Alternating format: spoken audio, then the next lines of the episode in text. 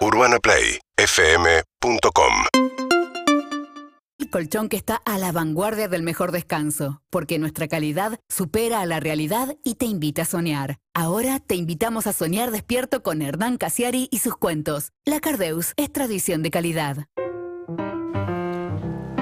El señor Hernán Casiari con nosotros. ¿Cómo le va? Mucho gusto. Hernanca. Muy buenos días, Oh, Evelyn. Muy buenos días, Harry. Muy buenos días a todo lo- el equipo de producción que está presente en el piso y también a los ausentes, a los que están de vacaciones, etcétera. Exactamente. Ya que lo sobre saludás, todo- Hernán, el equipo de producción me hace señas de que recuerde que tenemos ganas de mm, hablar con oyentes vía Zoom. Los vamos a conectar al Zoom de este programa. Ah, que estén de vacaciones, porque queremos que nos muestren dónde están un poco, que nos transmitan un poco de, de la calma o del nerviosismo, del estrés o de la fiesta o de la joda o de lo que sea que estén pasando en sus lugares de vacaciones. Se fueron a la cordillera, se fueron a la montaña, se fueron a la costa, se fueron al noroeste, se fueron al litoral, se fueron a la Patagonia, eh, se fueron a otros países. A donde sea que se hayan ido, por favor, llámenos al... eh, 4775-6688 y si no, 1168-61-1043. Pero pará, que nos llamen en, eh, por teléfono. Que se anoten, que se anoten, claro. Les van a pasar un Y código les van a de pasar el código. Bien, y ahí mismo los vamos a ir conectando para Claro, esos o países. sea, eh, charlaremos, nos contarán, pero de paso, mientras tanto, como bonus para los que estén viendo por YouTube o por Twitch o por Caseta O, vamos a poner un- a tener una especie de ventana a las vacaciones de otro. Qué lindo. Tenemos ganas de ver eso. Así que si tienen ganas, están al pedo, ahí, eh, eh, eh, Once. mensajito. este. Por eso, Una 11 pregunta. 68 61 1043. No, Hernán, vos no, vos, vos no contás. No, una pregunta. Sí. ¿Se, se puede mentir? Por ejemplo, un oyente puede estar ¿Con un en falso su fondo? pileta de, de Bursaco y decir que está en un resort. Por supuesto que sí. Eh, en o sea, bucios. estamos Eso no se llama mentir, se llama ficción. Y nos Perfecto. encanta. Eh, la ficción es mentir. Eh, y si, No, y si- no, no, y si no. inventa una No. buena historia, la filmamos el año que viene, Hernán. Tenemos un proyecto Sí, nuevo. señor. Sí, Pero señor. Porque hay gente que no se ha podido ir, pero que se encierra. Yo sé de esto porque los Casiari hacíamos esto en- entre 1988 y 1990, que la pasamos bastante mal. Ajá. Sí. Cuando llegaba enero, nos encerrábamos en casa, decíamos por todo el barrio que nos íbamos a bucios y nos encerrábamos en casa a Te cal quiero. y canto. Nos encerrábamos, pero de verdad. Y no se los veía. verdad. y no se los veía. Y un día la vieja Monforte, la señora de al lado, se, se apareció por la tapia, por arriba de la tapia. Y dijo, ¿no estaban en bucios ustedes? ¡Qué Y mi vieja le dijo, ¡Qué mi vieja le dijo, sí, sí, estamos en bucio, ¿vos dónde estás? No, yo estoy en la Costa Azul. Y, y empezaron a hacer una conversación telefónica en vivo, porque ella también había dicho que No. estaba en otro lado. Era la época de la hiperinflación, estaba Hermoso. Pero ¿por qué se hace esa cosa de, de- de aparentar, ¿entendés? Para el resto, para que piensen que la estamos pasando bomba y en realidad, bueno, se sigue Es lo que hacemos Evelyn, ahora. En Instagram se es lo mismo que hacemos ahora, claro. Me bajen. Evelyn, te voy a confesar, te confieso una cosa Sí. que pasó en agosto del 89, que fue la peor época de la hiperinflación. Mi viejo sacaba basura falsa a la noche. No. O sea, metía en una bolsa de residuos papeles de diario No. y piedras para que y sacaba basura falsa para que los vecinos pensaran que teníamos sobras, Ay. que teníamos restos de comida. No, me, me hace, me hace mierda esto que me estás contando, Hernán. Para que veas que naciste en una época Pero, privilegiada. ¿y vos le preguntabas a tu... ¿Se hablaba de esto con tu papá o vos lo, te diste cuenta muchos años más tarde que era lo que estaba pasando? No, mi viejo nos decía, vayan a buscar papeles y piedras al patio, que hay que sacar la basura. Para, Decía. vivimos en un equilibrio Ay. extraño donde, por un lado, tenés esto como fingir abundancia para que nadie piense que estás en la mala.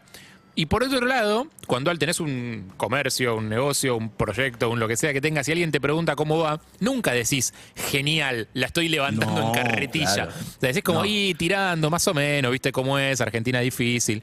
O sea, nunca decís me va bárbaro. No. No, no, vi- vivimos en, en- en un desequilibrio, porque no es un equilibrio. Vivimos desa- desacualizados. O sea, sin- siempre sin aparentando ecualizar. algo que no es para abajo o para arriba. digamos. Para abajo o para arriba. Pero aparentar me parece que es el gran objetivo. Más que estar mejor o estar peor. Igual me gusta cómo- Aparentar es maravilloso. Pe- Perdón que te psicoanalice, Hernán, pero ¿cómo fuiste evolucionando? Preguntale algo a Evelyn que está comiendo. Preguntale algo a Evelyn que está comiendo. Compañeros de mierda. Se hace presente el espíritu de Andrés. nuevamente. Dios. Eh, al otro le dejamos pasar la del padre. O sea, estamos como tratando de no, Sí, sí, sí, sí, de, que no nos arrastren. Pero, Decí bueno, que es fruta, digo, pero no, se hace no era presente. ninguna harina, es mucho más fácil de deglutir. Te decía, Hernán, no, no, no es mi intención psicoanalizarte, Eh, se hace presente el espíritu de Andrés. Pero Sí, esto intención. eh, es lindo cómo evolucionaste de eh, mentir que estabas en bucios y no salir a la calle durante no sé cuánto tiempo a un emprendimiento que se basa en la transparencia, donde o sea, todo lo que haces lo contás y todo lo que haces lo mostrás. Yo creo que tiene que ver con eso, si, si entramos en el terreno del, del psicoanálisis. Y sí, claro. Me parece que, el- que la opacidad, cuando se genera mucha opacidad en, en tu infancia, a mí me pasó mucho en la infancia y en la adolescencia, el pueblo chico necesariamente requiere de vidrios polarizados, necesariamente. Porque todo el mundo está mirando a todo el mundo porque hay un aburrimiento demencial en un Claro. pueblo chico. Entonces todos miran a todos y hay que polarizar los vidrios, hay que eh, secretear. Y a mí me parece que cuando tenés una infancia y una adolescencia con tanto de eso, necesitas transparencia después cuando... Bueno, yo sé que como alguien criado en la ciudad soy medio amante del anonimato, o sea, a mí me encanta que, no, que, que uno pueda caminar por un lugar y que nadie sepa quién es. Eh, y, y siempre me desesperó un poco eh, esas construcciones, que en Palermo hay mucho de eso, que, a ver, en los barrios también, pero en los barrios no jode tanto porque no camina tanta gente por todas las cuadras todo el tiempo. Ajá. Pero en Palermo, que hay cuadras que son hipertransitadas todo el tiempo, a las 24 horas, esas casas que tienen ventana que da a la calle como si fuera la ventana de un kiosco, digamos. Ah, sí, Eh, sí, sí. O sea, Sí, las sí, sí, planta sí, bajas sí. a la calle, que esa ventana es el living, y es en ese living que está, nada, tu, tu abuela mirando tele, capaz. Claro, sí, sí. ¿no? Y pasan 50 millones de personas por segundo viéndolo. Eh, siempre me desesperó un poco eso, como me dije, no, no sé, no, no, no No podría- le encontrás la lógica. Acá no, no, sí, o sea, la lógica es que eso en un momento fue un barrio residencial. eh, Mucho más tranquilo. como cualquier otro, como Sí. para que echas. y hoy no es más eso. Sí, a mí me da curiosidad a veces. Paso por esas ventanas acá y algunas de esas. no podés no gente- mirar aparte. Querés No darle, no no querés invadir la privacidad, pero no, no, podés no mirar. pero en mi cuadra, que son todos edificios, todos edificios menos uno, que hay una casa que sobrevivió ahí y, y el living, claro, le puse El- rojas. el- es por el que no quiere vender, básicamente. Eh, Por supuesto, sabes cómo se agarra, pues debe tener balconcito, todo es casita, ¿sabes cómo debe valer muchísimo? Eh, más allá de lo monetario, digo, el No, no, no, espacio. emocionalmente, claro, Sí. Eh, el- y entras y el tipo está siempre ahí en el living con sus perros mirando la tele, es lo que vos decís. Pero se nota que las rejas son agregadas, que eso me parte el alma porque Y bueno, es. sí, claro. Claro. Pero se, se entiende, pero al mismo tiempo es como, ah, Es inevitable. es un morón no pasa. Y sí. Exacto. Bueno, Es Mercedes. Mercedes es otra realidad, me imagino. Sí, también. Sí, sí, claro. Bueno, y Areco, donde estoy ahora, que tiene, debe tener 20.000 habitantes, Claro. es otra completamente distinta respecto a Mercedes también. Por eso, ahí, la, ahí la ventana a la calle no te llama tanto la atención. Eh, de todas formas, No, es que, es que ni la ves tampoco. Estás tan Claro, por lejos de- eso. De, la otra casa que no la ves, claro. por eso. De, de todas formas, vengo de eh, Playa Unión, pueblo pequeño en la costa, el que no conoce, es el pueblo costero cerca de Rawson, digamos. Eh, no, no sé si pertenece administrativamente a Rawson, me parece que sí. Eh, pero es eso, es como queda a pocos kilómetros de Rawson, en Chubut. Eh, y, en Playa Unión hay mucha casa de playa. Y ese y el fenómeno casa de playa eh, vidriera también es algo que siempre me llamó la atención. Viste que tenés la casa de playa más retirada, con un jardincito adelante, no sé qué, como, como que hay una vida privada, digamos, adentro. Tenés lo que le ponen ligustrina en la puerta o algo para tapar un poco. Y tenés la esquina vidriera. Que son Sí. ventanas que tienen casi el tamaño de la casa, casi el tamaño de las paredes de la casa, hiper limpias. No sabes cómo hacer para una ciudad costera para que estén tan limpias las No se ventanas, pero están limpias nivel transparente. Y adentro la vida de la familia, como si fuera un reality. Sí, sí, sí, sí, ocurre. A mí me parece que tiene que ver con la personalidad familiar, ¿eh? También. Porque ponele que vos tenés que irte a vivir a una casa que ya está prevista como exposición, que tiene grandes ventanales, pero a vos no te gusta, inmediatamente le pones un blackout o haces algo. Sí. Te sos en cambio, si, exhibicionista. si te, Claro. gusta, si te gusta y sos exhibicionista, ahí estás feliz de tu vida. Y, mí- y yo estoy muy feliz con la gente que se exhibe. A mí me gusta la gente que se exhibe. Porque vos sos boyer. Porque, porque soy, claro, yo soy muy Todos somos íntimo, soy muy para adentro y entonces me gusta que otro tenga otra, otras capacidades, otros superpoderes. Está bueno eso. Eh, ¿Funciona así la, mm, eh, la casa de historias? Digo, la, mm, no, no- no sé cómo, cómo, cómo llamarlo, pero me imagino que vos tenés una modalidad en tu cabeza, o como escritor o como creador de historias, o como narrador, ya digamos, saquémoslo del escritor como narrador. Eh, debes tener como un switch en la cabeza que es como estoy en modo búsqueda, radar prendido. Digo, cazando cosas que, que pueden llegar a servir para contar una historia. Digo, ¿te, te sirve un poco ese voyerismo para eso? A esta altura de vejez, pues yo, yo siento que con- traspasando los 50 las respuestas empiezan a ser diferentes. Hmm. Yo ten- tengo una respuesta de los 30 años y es sí, hay un, un switch que prendés y apagás, pero después automatizás tanto que lo dejás prendido. O sea, vos creo estás todo el tiempo en ese está- modo. Está prendido. Sí, pero no estoy en un modo eh, lleno de adrenalina. Estoy eh, posiblemente en automático, pero ya sé percibir de otra manera. Claro. Sé entender que hay algo. Antes seguramente me lo perdía si tenía el switch apagado. Ahora lo tengo prendido, pero no prendido. Eh, ay, es como, es como cuando se te para el pito a medias. O sea, no Claro. está- Sí, sí, sí, sí, sí. Está listo, está en, está en el hangar. Ay, Está Lo, hangar para Evelyn, nafta, para- digamos, pero todavía no está para volar. lo, lo explico así para que Evelyn entienda. Volví.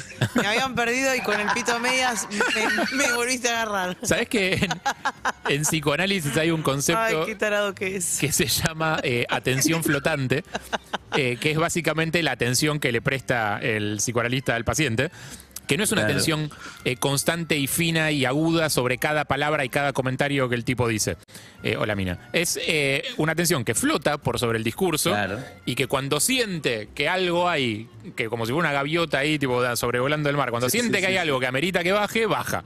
Digo, pero es una Claro. atención que no está, no, no- no está eh, con la intensidad del 100% todo el tiempo. Es que no podés tampoco, es imposible.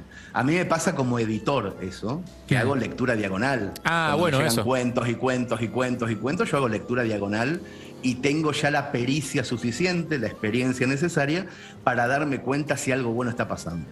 Me doy cuenta. Y no detenerte en si falta una tilde en tal palabra, digamos. Exacto. Pero me parece que todos en algún rubro de nuestra vida hacemos eso. Hacemos lectura diagonal de cosas. Eh, muchos conductores, por ejemplo, que Sí, están claro. manejando y ya no están más en el tema de cómo se maneja. O Bueno, eso es- Cuando escribís a máquina y mirás para otro lado y seguís escribiendo. Cuando recién ¿no? sacás Es- el registro y andás con la P verde dando vuelta por, por la ciudad, el, el- el nivel de, de manejo es estresante. Es como Sí, claro. mirás los espejos todo el tiempo, o sea, como todas las señales, cualquier cosa que pasa, es como estás atento a todo lo que pasa.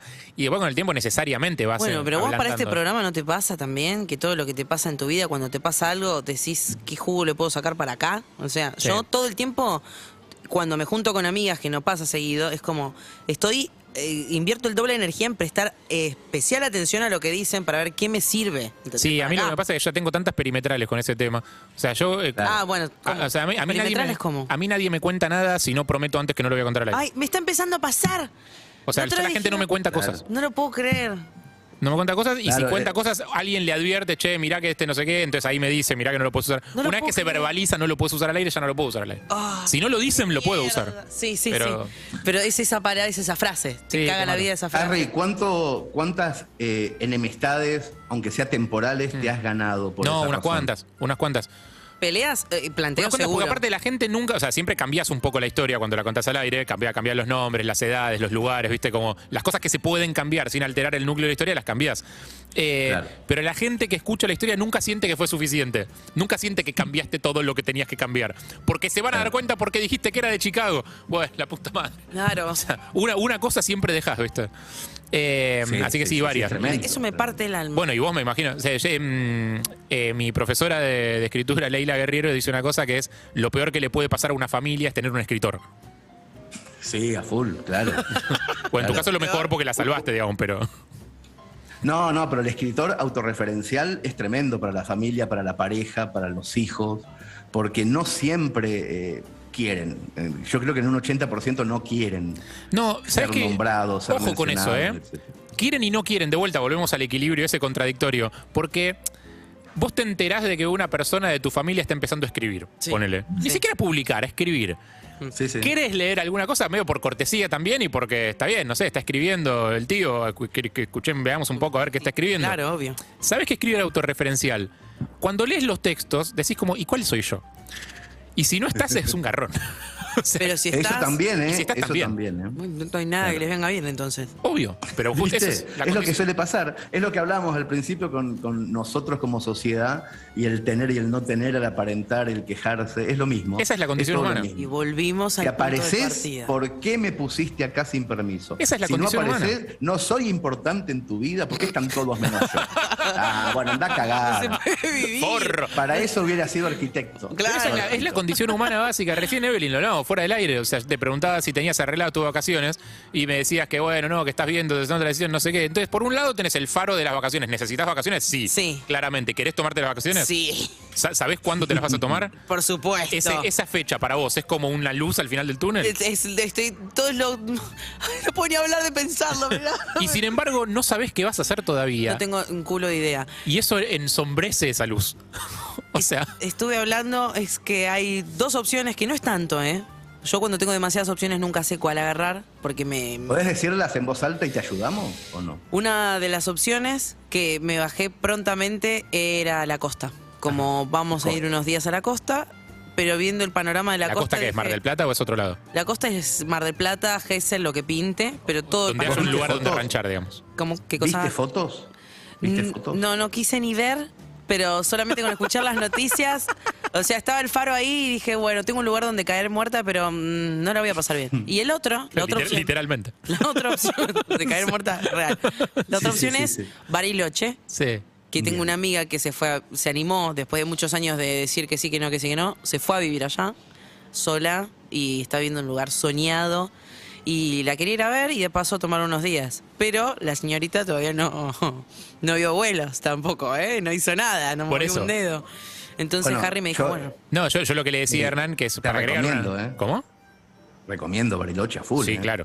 Eh, digo, la, la- la gotita de estrés extra para, para agregarle fue como, mirá que los pasajes no es que, no es que van siendo cada día más baratos, ¿eh? Harry no es un chabón que te ayuda, es un chabón que te Perdón, estresa. Te estresa Bueno. para que vos, es su forma de El ayudarte. estrés te ayuda. No, el estrés no te Sí, ayuda. sí, sí. ¿Sabes cómo está mi es espalda? Un modo, es un modo de, es un modo de ayudar, pero es un modo eh, maquiavélico de Sí, ayudar, es pero un- es verdad. es perverso. verdad. El estrés en su, en su variable eh, adaptativa, histórica, arcaica de- del ser humano es una, era una señal de alerta. O sea, vos te estresabas cuando había algo que estaba mal en el ambiente y tenías que eh, modificar tu actitud Pero para... Estamos hablando de vacaciones, Harry. No me estreses Pero- para elegir un lugar para ir a descansar. Pero ves, a eso, te- a eso de eso decías, ese mismo lugar, ese mismo horizonte que para vos puede ser luminoso y una luz de esperanza, también es una sombra de estrés porque tenés que ocuparte y porque no sabes si se va a poder y porque tres días antes, cuatro o cinco días antes tenés que cuidarte de no ver gente porque mirá si justo sos contacto estrecho dos días antes de Sí, viajar, también puede pasar que... saco el vuelo y toda la tripulación Claro. de, de las tripulantes de cabina están todos aislados y se cancela mi ¿Cómo vuelo. vivís en un mundo en el que tantas cosas pueden salir mal todo el tiempo? Por eso, por eso. Recordémosle, a, recordémosle a la gente que se pueden anotar para contarnos por Zoom dónde están en sus vacaciones, que Claro. ya atravesaron por ese estrés, Ay, ya sí. están, ya están pasando por la parte buena de las vacaciones. ¿Querés ser una luz de esperanza para. Evelyn? Ah, sí, Claro. 11 68 61 1043 4775 6688 te atiende la producción y te mandan al Zoom. Bueno, Sí, eh, Hernán Casieri, su columna. Eh, primero, retomando el tema de la, del bloque anterior, eh, posta felicitaciones. eh, me parece que lo que lo que lograste con Canelones eh, y la forma, que, que no tiene que ver solamente con que el proyecto esté bueno, tiene que ver, también que ver con cómo vos lo fuiste contando, con cómo vos fuiste creando ese relato. eh, y, y en un momento, o sea, yo lo sentí como compañero tuyo y como público también y como socio de, la, de la serie. Digo, hubo un momento en el que realmente sentías como eh, el FOMO bueno, ¿viste? Como la sensación de que te Sí, estás sí, quedando claro. afuera de algo eh, que iba a estar bueno. Eh, y la verdad es que te quería felicitar por eso, porque me parece que es un laburazo increíble y depende mucho de, de- de vos y de cómo vos elegiste contar esa historia.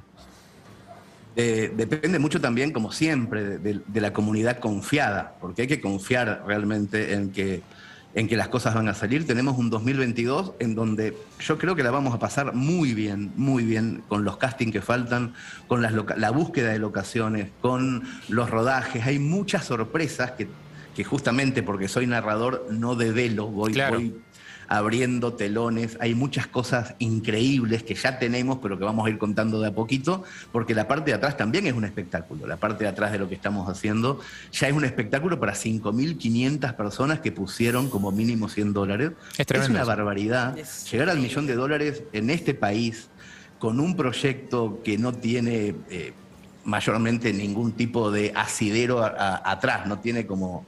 eh, nunca se hizo, es... No, es si querés, la única, muy- la, la única garantía, si querés, es- son tus cuentos, digamos, y tus cuentos que ya leyó un montón de gente y que ya sabes que funcionan. Esa es como la, Sí, claro, la- bueno, la, es la fuerza justamente la garante, creación. digamos.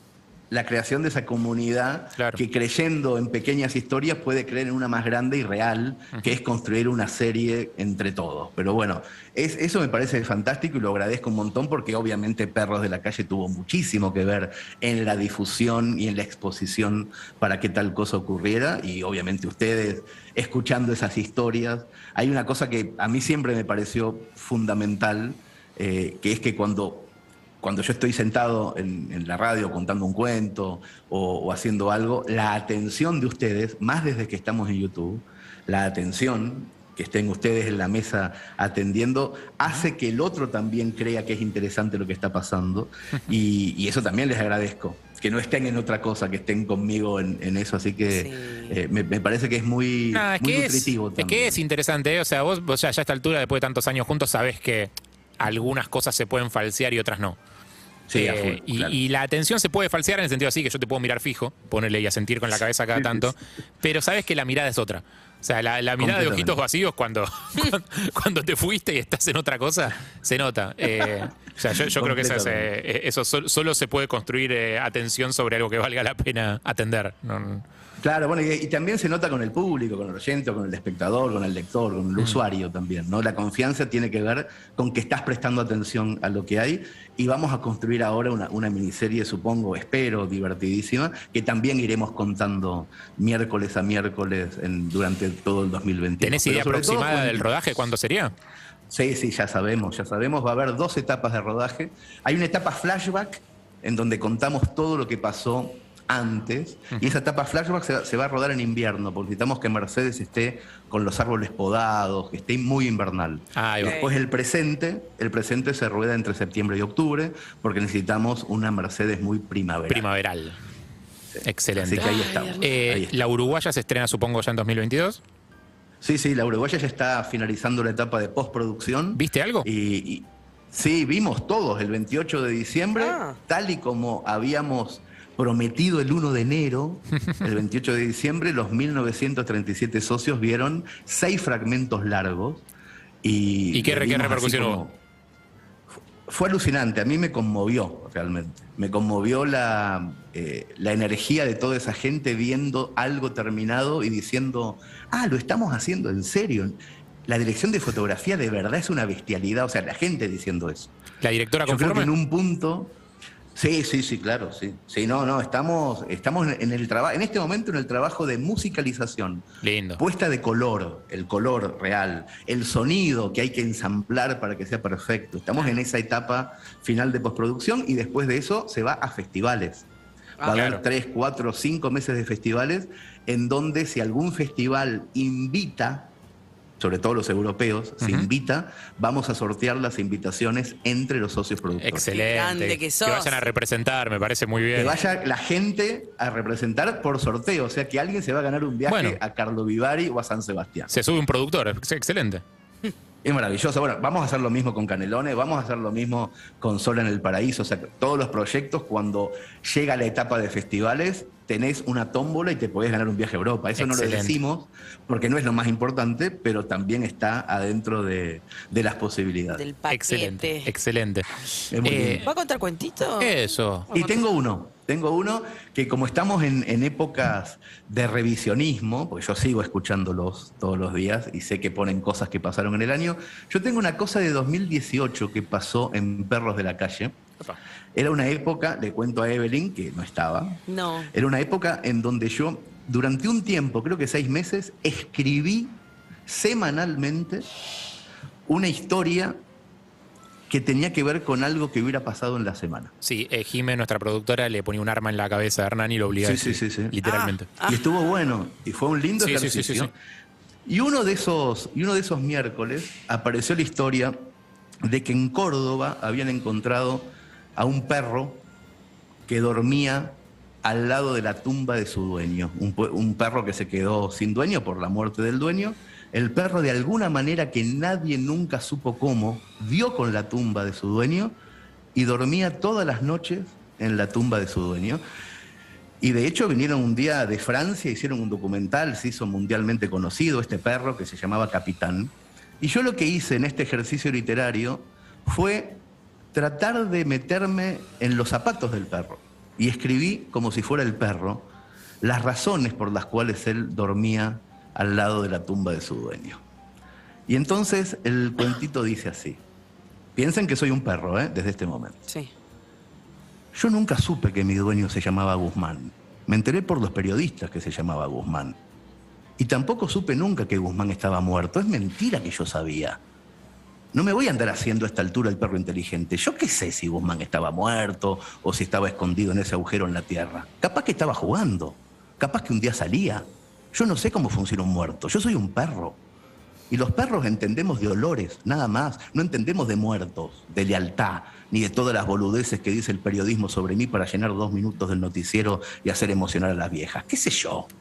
Los perros sabemos mucho, pero muchísimo, de olores. Es de todo lo que sabemos. Mi dueño Guzmán tenía un olor dulzón cuando venía contento del trabajo. Y tenía otro olor, un olor áspero, cuando venía triste. Eso es todo lo que yo sé. Yo a Guzmán lo podía oler cinco o seis minutos antes de que entrara por la puerta. Nadie lo olía como yo a ese hombre. Si Guzmán venía con olor dulzona contento, enseguida agarraba la correa y me sacaba a pasear. ¡Ah! cómo me hacía mover la cola. Yo parecía una hélice. Vamos, capitán, me decía. O me decía, capitán viejo y peludo, y yo me meaba de la emoción. Pero si Guzmán venía con olor áspero, a tristeza, entonces yo me agazapaba atrás de la puerta para hacerle alguna gracia y para ponerlo contento. No siempre me salía bien. A veces me revoleaba una patada y se iba a dormir. Pero otras veces, cuando Guzmán venía triste, yo conseguía hacerlo reír. Qué sé yo, me perseguía la cola, me masticaba una mosca en el aire, boludeces que hacemos nosotros cuando el dueño viene mal barajado. Ay, lo que se reía ese hombre conmigo, lo que se reía. Yo nunca supe que se llamaba Guzmán, ni mucho menos supe que se había muerto. La historia de verdad no fue como la cuentan los periodistas. La historia fue así. Yo un día lo esperé toda la tarde en casa y no apareció. Qué raro, me dije. Esa noche dormí en el zaguán. Al otro día tampoco vino del trabajo. Ahí ya me empezó a preocupar porque no me había dejado comida para dos días. Y él no era así. Guzmán te dejaba comida siempre. Esa misma noche cayó la ex mujer a buscar ropa de él. Y yo dije, uy, esta mina otra vez. Entonces cuando se fue, la ex mujer la seguí.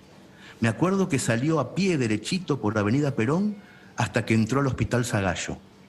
Y yo me pasé dos noches ahí afuera, en el hospital sobre la calle Brasil, mirando la puerta doble del hospital sin saber qué pasaba. Dos noches. Me comí una paloma, tomé agua del charco, asusté a unos pibes. Al otro día le ladré a una citroneta. Y en un momento sentí el olor de Guzmán de nuevo, ese olor a dueño. Lo sentí, más triste que nunca estaba.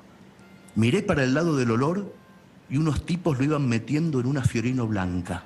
Y ahí me fui atrás de la Fiorino, al galope, por la calle Brasil, después por la avenida, después por la rotonda, porque tenía un olor a tristeza Guzmán, a resignación, a formol.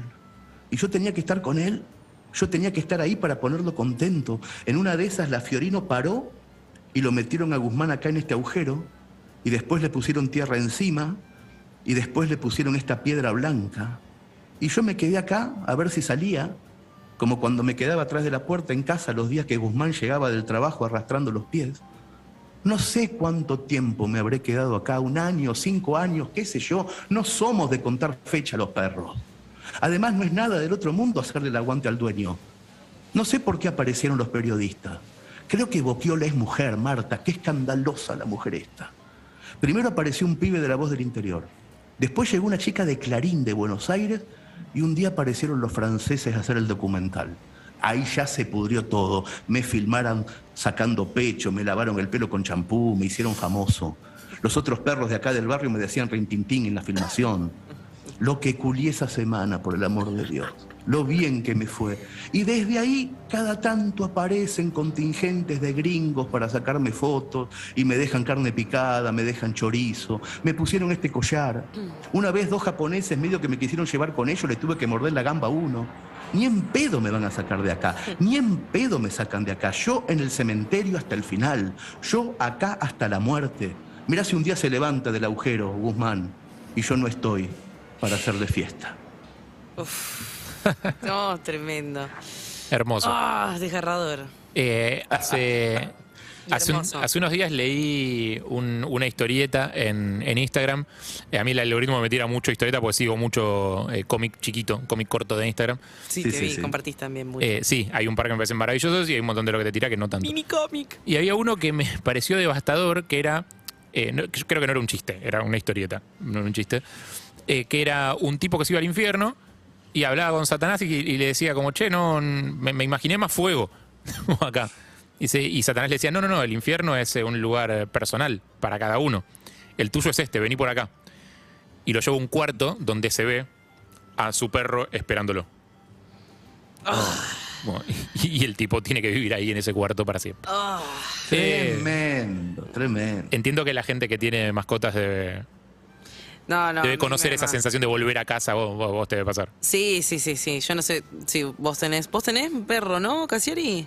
Tengo dos. Tenés tengo dos. Sí, Sí, yo sí. recuerdo que uno que no tengo más ahora, pero el tipo era un labrador. Son perros como bastante particulares. Le decía frená, frena en la esquina, cruzá, cruzaba. Y me acuerdo que lo dejaba sentado, se sentaba en la puerta del local. Capaz entraba a un supermercado y cuando salía había gente mirándolo como pensando que estaba abandonado y el chabón me estaba esperando a mí. Es impresionante. hermoso, no, no, no, los fieles que son. Eh, por eso me toca ah, personalmente. Y has contado otro también de una niña y su, y- y su perro que... ah, Sí, también, claro. Ese me Sí, sí. destruye. Yo- el tema de que yo de tener perros desde la infancia a mí siempre me marcó mucho también. Yo de chiquito durante mucho tiempo tuve a uno, Totín, salchicha como el tuyo. Totín. Ay, Eh, tuviste un salchicha. Totín. Y, tengo una devoción por el perro salchicha que no tiene nombre, o sea, viene desde la infancia. Yo veo un salchicha por la calle y me quedo. Me quedo vivir. jodés. No sabía Sí, eso. no, no, es, es muy, muy tremendo. Totín fue una, fue una cosa, en, en dos segundos lo cuento. Mi abuelo materno, que fue un tipo muy hijo de puta y muy malo, tuvo una sola buena idea en toda su vida. Ese era el nazi, ¿no? El, el nazi. El día que yo nací, yo era el primer nieto, etcétera. El día que yo nací fue una veterinaria y preguntó qué perros habían nacido ese día. Le señalaron tres o cuatro y dijo, bueno, me, reservas este, que cuando esté destetado me lo llevo. Pero Totín nació el mismo día que yo. Ese fue el regalo que me hizo. Ah, mira. Oh. El regalo fue que todos los años cumplíamos años juntos. Uy, qué buen. Y Viene el abuelo, a pesar de, a pesar de La ser hijo de puta, digo, fue bien. una gran idea, Gran. una gran idea. Una y cuando se murió Totín, yo tenía 16 y él también. Ah, un montón. digo. Sufrí muchísimo. O sea, fueron 16 años de mi vida con ese perro. Claro, pero aparte te entonces coincide la muerte tengo- del perro con una de las etapas más inestables del ser humano. digo. Completamente, Harry. Eso es. Mirá, el que- peor pará, mirá qué hijo de puta el abuelo que hizo quedar como una, una linda decisión, como algo lindo, algo que en realidad fue una tortura cuando eras adolescente. Exacto. Era su, mili- su milimétrico plan era hacerme sufrir a los 16. Era cagarte la vida a los 16, qué hijo de puta. Esperó 16 años. Que viene, qué, qué- qué pillo ese abuelo, ¿eh? Dios mío. Pero bueno, pero fue hermoso. Totín tuvo, Totín era como muy amigo mío y hoy Claro. es el protagonista de las historias que le cuento a Pipa. Ah. En cualquier momento voy a sacar un librito infantil que se llama Totín el perro parlante, porque yo hablaba con Totín y le cuento eso a mi hija hoy. ¿Qué conversaciones tenía yo con Totín cuando me contaba de las perras que le gustaban en la plaza y cosas así? Yo aprendí de sexo con Totín y de cosas. Sí, sí, fue muy bueno, muy bueno. Hermoso. Eh, Hernán, eh, ¿cuándo vuelven las funciones a todo esto? No, no, no. En este Por momento un rato no. estoy en una etapa de Me mi vida en donde tengo un horizonte sin agenda. Mm, Excelente. Harry, pensalo así. hermoso. Qué envidia. Un- Excelente. Sin agenda. Eh, te mandamos un Así abrazo enorme, Hernancito. Abrazo, Hernán. Espero poder, eh, creo que la semana que viene nos vemos personalmente, me doy una vuelta. Por favor, no juegues con nuestras emociones. Voy a hacer dos. voy a O hacer- bueno, sí, hacelo como venís haciendo hace todo este tiempo. Todos estos años. Chao, Hernán, gracias. Besos, chao, hasta luego. Hernán Casiari con nosotros, Evelyn. Qué, qué lujo, mira, ¿eh? Qué cosa. Qué cosa. La Cardeus Colchones y Somiers presentó a Hernán Casiari, la mejor forma de soñar despierto. La Cardeus es el colchón que está a la vanguardia del mejor descanso, porque su calidad supera a la realidad y te invita a soñar. Verano La Cardeus, verano de sale. Ahorra 25, 30, 40 y hasta 50%. 18 cuotas sin interés y el envío es gratis. Únicos, con certificación ISO 9001. Seguimos en Instagram y Twitter. Arroba Urbana Play FM.